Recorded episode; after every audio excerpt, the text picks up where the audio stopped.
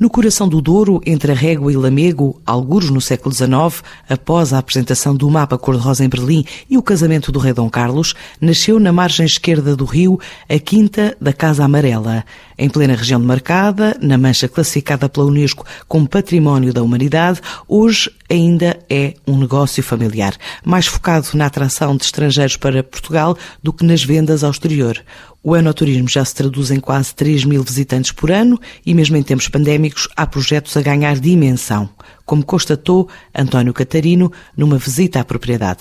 As Casas da Quinta, um excelente complemento à oferta da Quinta da Casa Amarela no âmbito do enoturismo. Quatro alojamentos de elevada dose de conforto e modernidade, ambiente tranquilo, integrados na mais autêntica tradição duriense. A panorâmica é magnífica para os 15 hectares, exclusivamente de vinhas velhas. Dali provêm as uvas destinadas a lagares antigos, onde a pisa é feita a pé para a produção de vinhos com um perfil muito próprio.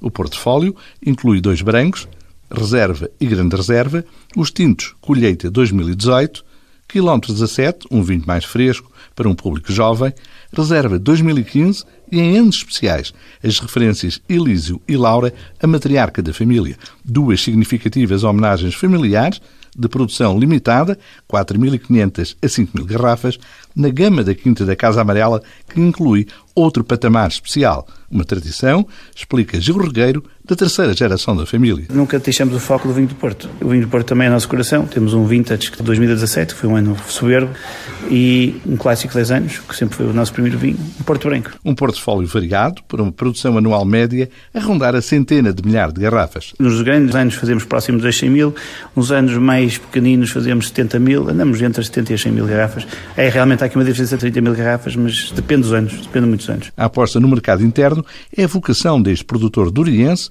sem descurar, explica Gil Regueiro, a exportação. Apostamos muito, mas mesmo muito no mercado nacional, daí é que estamos a sofrer, e no mercado nacional, no canal da restauração, das garrafeiras, estamos numa altura de perda, onde realmente a nossa comercialização e o nosso empenho é na, próximo do cliente, de uma forma de consumo, com a restauração, com as garrafeiras. A nível de exportação, 25%, 30%, às vezes 20%, depende, não foi a nossa grande aposta. Apostamos sim, mas não é propriamente uma, uma dimensão como a nossa que faz 70 a 100 mil garrafas. Pronto, graças a Deus temos até um valor interessante. Focamos Portugal e depois temos cinco ou seis países, onde temos o Brasil, Espanha um bocadinho, temos Angola, temos assim coisas pequeninas, o, também já vendemos no Luxemburgo.